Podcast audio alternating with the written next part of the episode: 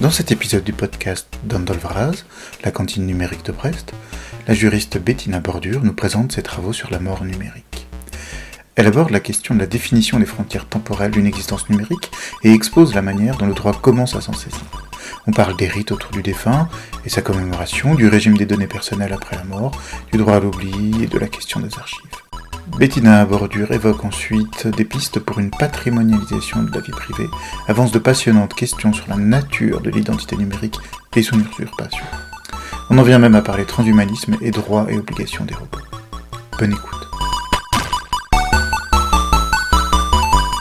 Euh, bonjour Bettina Bordure. Bonjour. Vous êtes doctorant en, droit privé au CERC à la faculté de, de droit de l'Université de Toulon. Oui. Vous, réalisez votre thèse sur quel sujet en particulier? Je travaille sur la protection des données personnelles. Donc, euh, j'interroge euh, le, la pertinence du régime qu'on a euh, actuellement, le RGPD, la protection des données, tout ça. Mhm. Et puis, bientôt le DMA, le DSA, qui vont impacter tout ça. Mm. Et dans ce cadre-là, vous avez publié quelques travaux sur la mort numérique. Et finalement, c'est un sujet qui, qui est vaste, mais qu'on voit rarement passer. En fait, euh, comment, vous définissez, comment on peut définir la mort numérique? Alors en fait, on la définit pas pour l'instant, en tout cas euh, pas, juridiquement. C'est un truc très euh, très juridique, ça, d'avoir des concepts qu'on définit pas. Et dans l'idéal, ce serait le fait de pouvoir faire disparaître totalement toutes les données qui sont reliées à une personne. Mmh Donc, euh, je dis idéal parce que c'est pas du tout le cas, en fait. Une forme de, droit à l'oubli euh, intégral.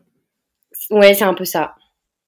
En fait, euh, ce serait un peu comme le, pendant de, de, de, de, la mort classique, quoi. Quand, quand quelqu'un décède, tous ses effets personnels, tout ce qui lui appartient finit par être soit redistribué à, aux héritiers, soit jeté.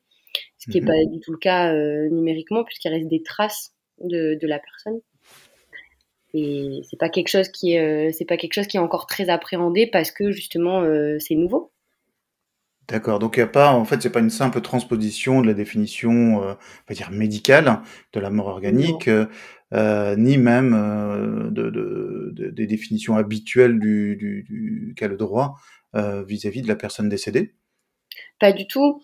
déjà parce qu'on n'est pas, on n'est pas, euh, vous avez pas un corps, un corps euh, numérique déjà. Donc euh, le, la mort traditionnellement, moi, elle va être marquée. c'est assez simple à définir juridiquement. Vous avez un arrêt des, fonctions vitales, un arrêt cardiaque. c'est quelque chose de normé. C'est facile à, délimiter numériquement comment est-ce qu'on peut savoir que la personne est décédée ou pas? Comment est-ce qu'on peut savoir si un compte Facebook c'est une vraie personne derrière. On n'a aucun moyen de vérification en fait. Mmh. donc déjà c'est difficilement euh, on, a déjà du mal à, à la marquer à la, à la, marquer temporellement. Donc c'est déjà une première difficulté. Ça veut dire que ça implique nécessairement que quelqu'un la signale. Mmh. donc on repose sur la définition organique antérieure, les systèmes de déclaration, etc., pour, pour ensuite avancer en fait. Euh, la, preuve s'obtient en fait dans, on dire dans le monde physique, euh, avant de pouvoir s'exercer dans le, dans le monde euh, dans le monde numérique. Oui, et puis encore faut-il que quelqu'un le fasse parce que vous pouvez très, enfin, les familles, euh, c'est pas, c'est pas quelque chose qui, qui, on est très sensibilisé. C'est pas, c'est, je pense que c'est pas un réflexe quand quelqu'un décède maintenant de, de penser à son profil Facebook ou Instagram. C'est pas quelque chose que qui vient forcément à l'esprit. Mmh. Oui, généralement, euh, sur le moment en tout cas, on a bien d'autres soucis à, à, aborder. Ouais. Et euh, est-ce que est-ce que c'est quelque chose qui est euh, qui intéresse beaucoup de juristes ou est-ce que vous êtes un, un, cas un peu particulier euh, Qu'est-ce qui vous a amené en fait à, à donc on, a déjà vu le, sujet de votre thèse, mais qu'est-ce qui dans ce cadre-là précisément vous, vous, a conduit à vous intéresser à, à cette sous-thématique plus particulière? Bah, c'est vrai que c'est un peu le c'est un peu le côté un peu engagé parce que finalement je suis un petit peu obligée de prendre parti euh, j'ai quand même un sujet de thèse où euh, je suis obligée d'avoir un, un, avis même si en théorie je suis pas trop censée le dire. Mais euh, mais en matière de données personnelles de toute façon soit soit on fait un petit peu l'autruche en disant que de toute façon on n'y peut rien et que nos données sont exploitées soit on se dit bon il y a quand même des les incohérences, qu'est-ce qu'on peut faire pour pour arranger ça? Et comme je travaille quand même sur justement cette transposition de la personne dans le dans le monde numérique, forcément, je, me suis intéressée à un moment donné au commencement de la personne. Quand est-ce qu'on est numériquement? Parce qu'il y a une mort, mais il y a une naissance aussi du moment où vous êtes du moment où vous êtes euh, déclaré à l'état civil, maintenant vous avez un numéro de sécu qui est euh, électronique, donc vous êtes déjà une personne numérique. Donc je me suis intéressée à ça, à ces frontières euh, temporelles. Et c'est pour ça que je me suis rendu compte de, de, cette mort numérique qui justement est, pas trop. Il, commence à y avoir des, articles sur le sujet, mais c'est quand même c'est pas une priorité en soi. On a déjà du mal à, gérer euh, la fuite des données euh, de nos vivants. Alors euh, bon, la mort, je pense que ça passe un peu au second plan. La, la, mort euh, s'accompagne en fait d'une série de, rituels, de commémorations. Euh, et est-ce que donc vous avez travaillé sur la numérisation de, ces, commémorations? Est-ce que c'est juste en fait une, application, une transposition de ce qui se passe déjà? Est-ce que il y a des, choses nouvelles? Est-ce que finalement, euh, en, en, en, numérisant ou en virtualisant le rite, on le, on entache le, on détruit une part de son sacré, ou est-ce qu'au contraire on le dépoussière et on, et on lui permet d'accompagner le, le, monde qui évolue? Je pense que c'est une question super personnelle en fait ça dépend vraiment des personnes je je saurais pas euh, il y a, y a, des choses qui me paraissent pas euh, pas euh, attentatoires aux, aux, personnes décédées. Il y a des choses qui me moi personnellement me, me dérangeraient plus. Mais hum, c'est vraiment propre à chacun. C'est comme euh, les différences entre euh, ceux qui, qui sont pour exposer toute leur vie privée sur les réseaux et ceux qui n'aiment pas du tout ça. C'est propre à chacun. Je pense qu'il y a des avantages, il y a des choses qui sont intéressantes parce que, par exemple, euh, les, cimetières connectés, euh, le fait de pouvoir se repérer euh, avec la géolocalisation dans un cimetière, ça me ça me paraît pas ni attentatoire ni dangereux pour la pour la pour la personne, pour la vie privée. Après, le, le, le, fait de pouvoir le fait de mettre un QR code par exemple sur une tombe pour pour avoir accès après à un espace de, de commémoration on va dire virtuel ça, ça me paraît un petit peu plus, euh, un petit peu plus délicat, peut-être pas attentatoire, mais disons que déjà d'une part, on peut absolument pas présumer le consentement de la personne à ce qu'on fasse ça une fois qu'elle est, qu'elle est décédée. C'est, comme si, euh, c'est comme si euh, je, prenais, je, prenais, toutes les photos d'une personne euh, chez elle et puis je les mettais sur, sur sa tombe, quoi. Est-ce que la personne mmh. de son vivant, elle aurait eu envie? On, on peut pas vraiment présumer ça. Donc euh, peut-être que c'est un moyen de pour les personnes, de, les, les, survivants, de, de témoigner de l'affection, mais je suis pas certaine que. Je pense que ça dépend vraiment des familles et des personnes. Et encore une fois, c'est délicat parce que euh, c'est pas du tout une préoccupation. Enfin maintenant, euh, je pense qu'il y a quand même très peu de personnes qui sont au courant qu'on peut faire ça déjà, que ça existe. Mmh Donc euh, c'est quand même très peu connu. Mais voilà, après, et en plus, il y a tout le problème aussi de, de la sécurisation derrière. C'est toujours pareil, quand vous avez une application un, un, avec un QR code, avec des, des, données, des images, des vidéos qui sont stockées, euh, où est-ce que c'est stocké, comment c'est protégé, qui y a accès?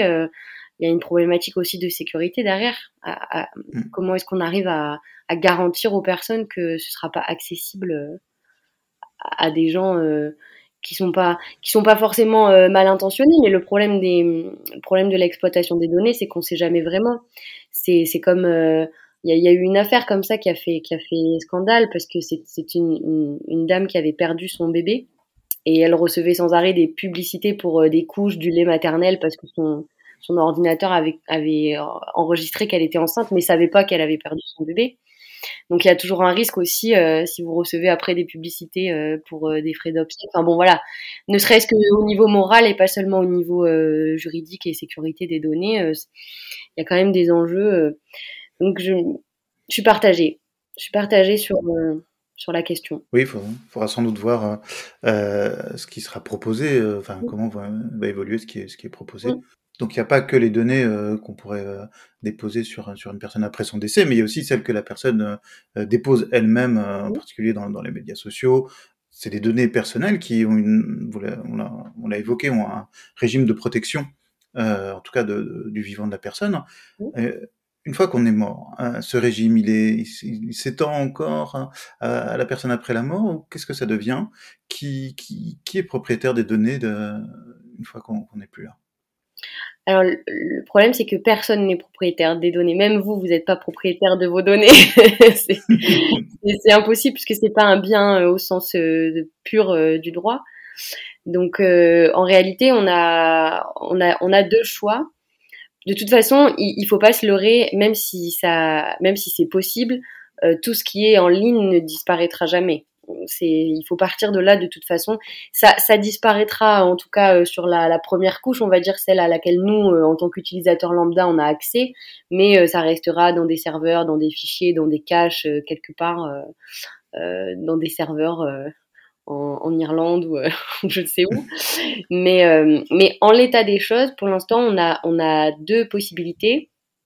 Soit euh, la personne qui est décédée a laissé des directives, donc c'est une partie spécifique de, des dispositions testamentaires, et elle désigne ce qu'on appelle un tiers de confiance, qui va être certifié auprès de la CNIL, qui est la Commission nationale pour l'informatique et les libertés. Et cette personne va, euh, va hériter de, prérogatives euh, spécifiques.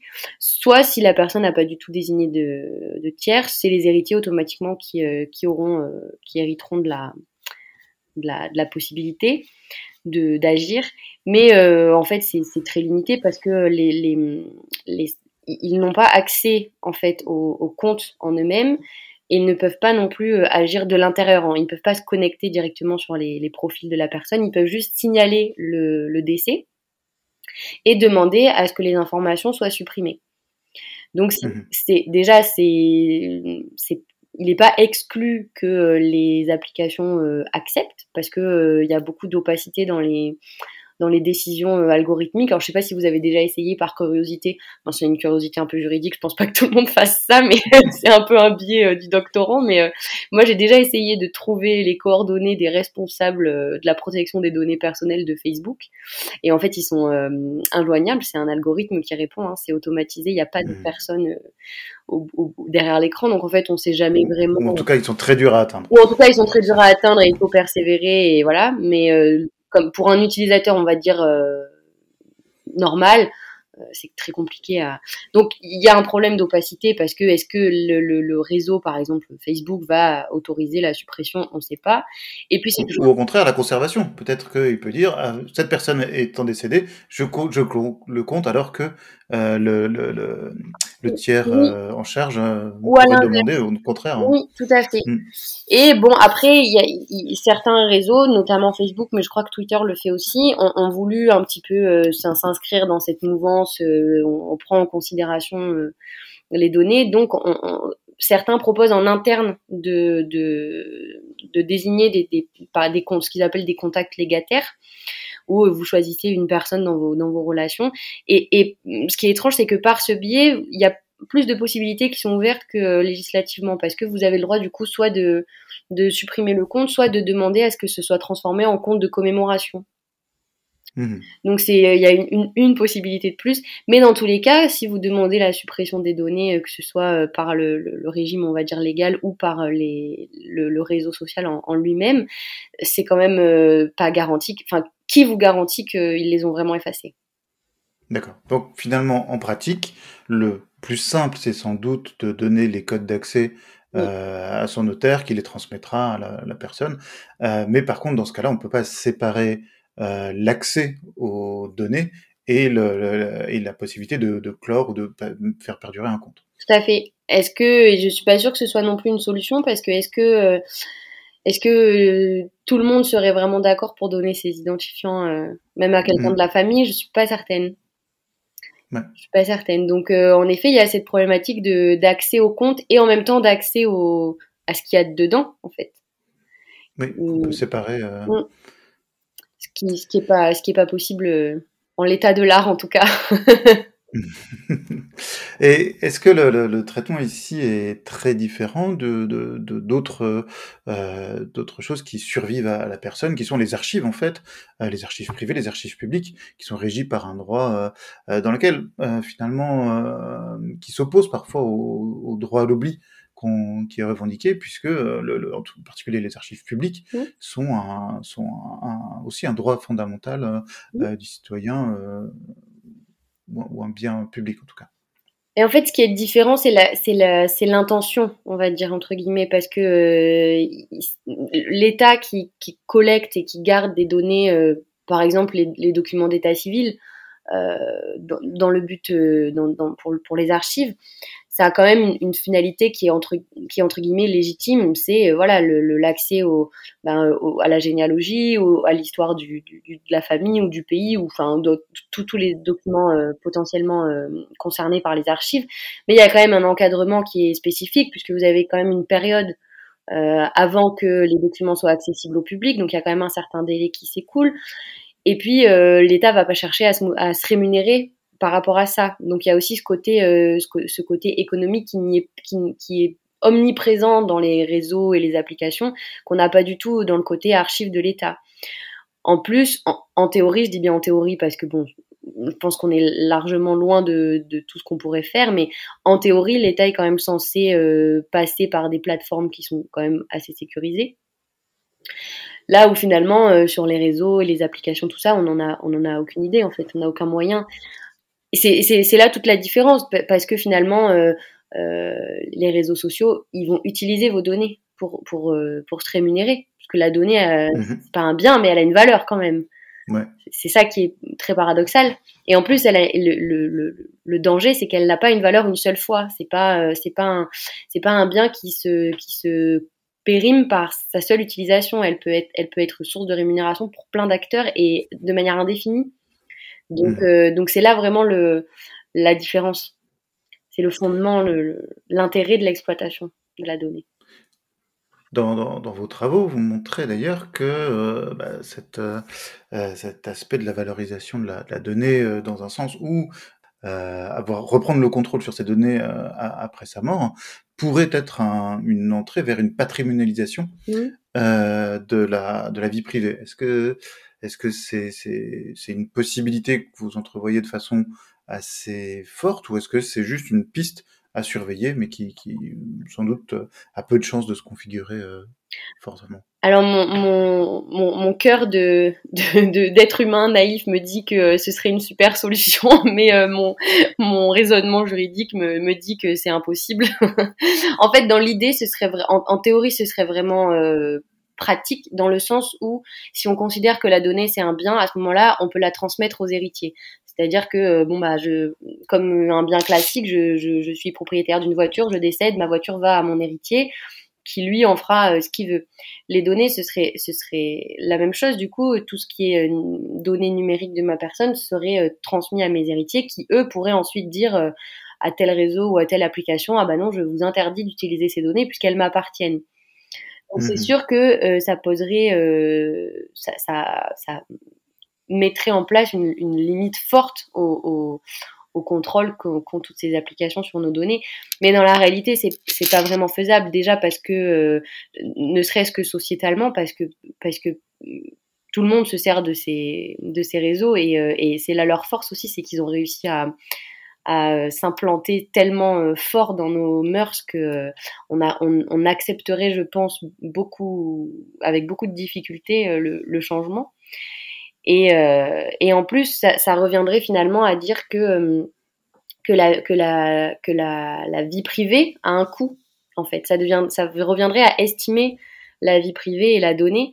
Et ça serait, ça serait, ça serait plus dangereux à ce moment-là. Parce que du coup, mhm. on pourrait. Oui, les dérives seraient très importantes. Voilà. Par exemple, euh, comment est-ce qu'on délimiterait que la vie privée de un tel est plus importante ou a plus de poids économique que la vie privée d'un autre?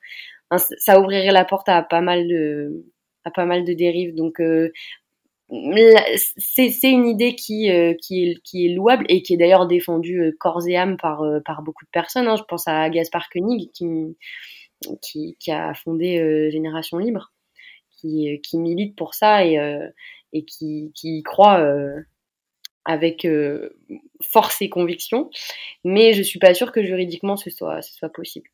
Dans l'idée, voilà, dans l'idée, ce serait merveilleux, mais Et un autre point aussi euh, que vous montrez, c'est que si cette identité numérique euh, euh, perdure, survit à, à la personne, hein, on peut se poser la question de la nature même de cette identité après le décès, mais aussi avant le décès. et donc, il pourrait y avoir des, vous évoquez des, des, des risques sur les usurpations ou les usages détournés de, de, de, cette identité, encore, encore très peu pensé par le droit. Mmh. Bah, déjà, il y a un, risque, euh, ne serait-ce que par rapport au, au, sentiment des personnes qui, qui, ont vu quelqu'un décédé, parce que si, euh, si demain vous rencontrez un faux profil de la personne, euh, ça, peut être, ça peut être éprouvant émotionnellement.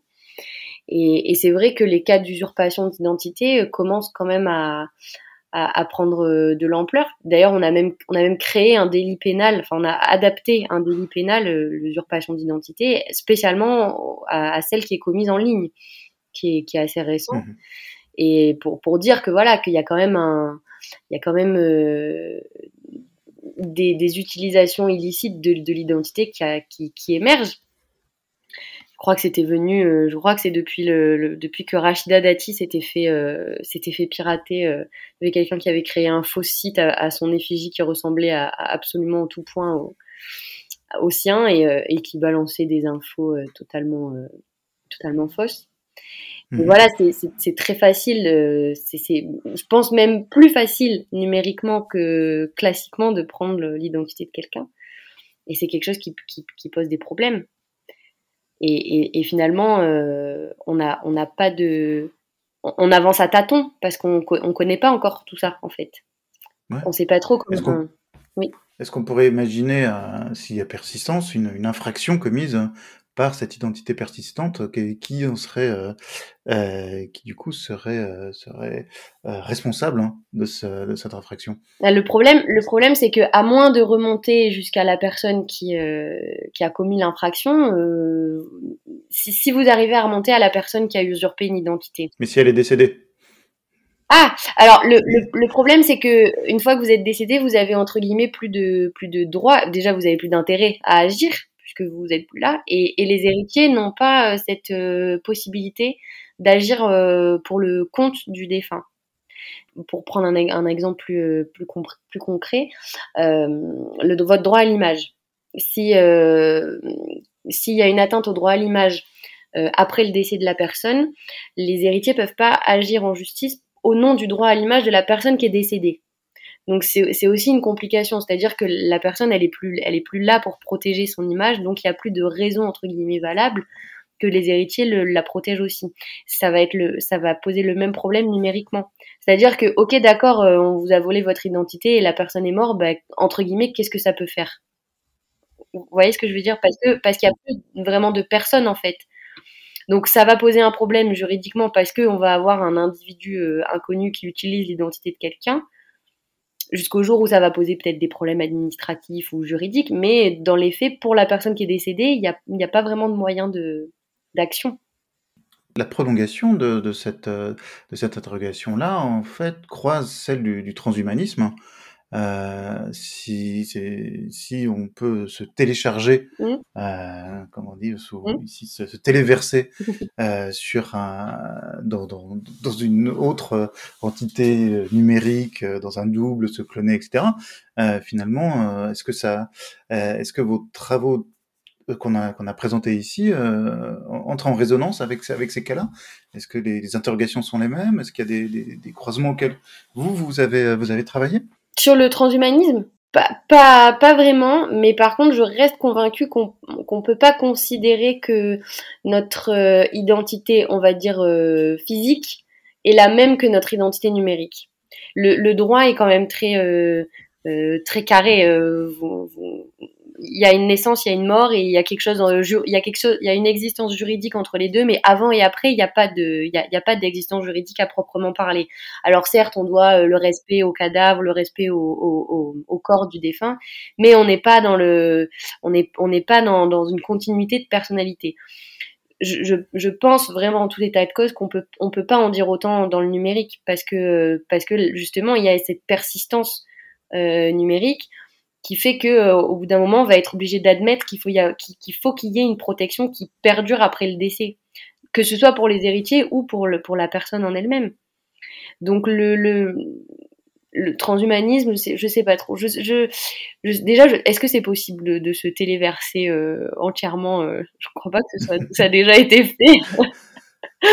je sais qu'on fait plein de trucs révolutionnaires, mais euh, mais dans l'idée, de toute façon, oui. Dans... Non, c'est encore du, du, projet lointain. Oui, mais dans l'idée, dans l'idée, c'est c'est un petit peu l'ambition aussi, de toute façon, de prolonger prolonger la vie après la mort, non?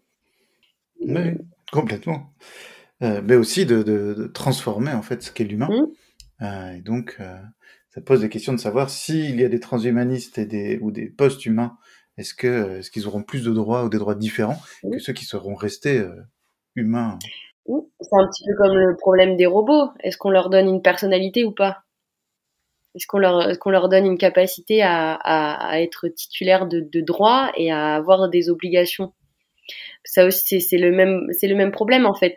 En, droit on va on va distinguer euh, la personne qui est le support et la personnalité. Ce qu'elle a le droit de faire ce à quoi elle peut prétendre les droits qu'elle a du coup, euh, dès qu'on n'est plus sur un, une personne, un, un support différent, euh, se pose la question.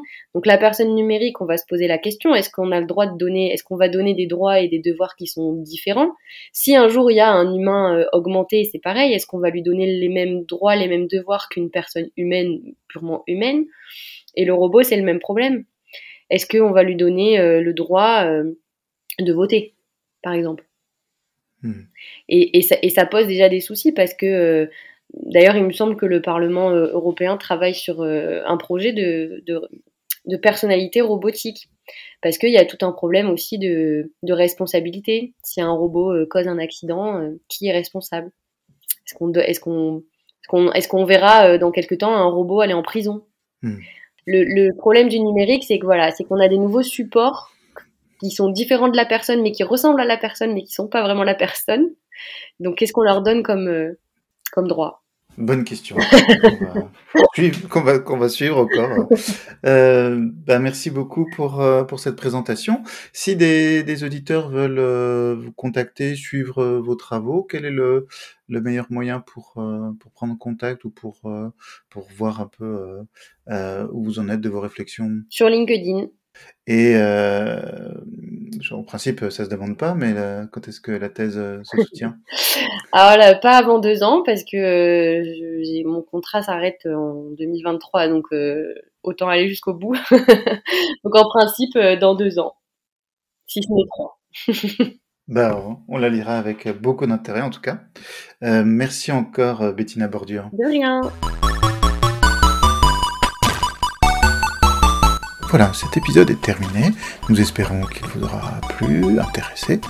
Commentaires, questions, soit par email coucou at lacantine-brest.net, soit sur Twitter avec le handle andalvraz, A-N-D-A-L-V-R.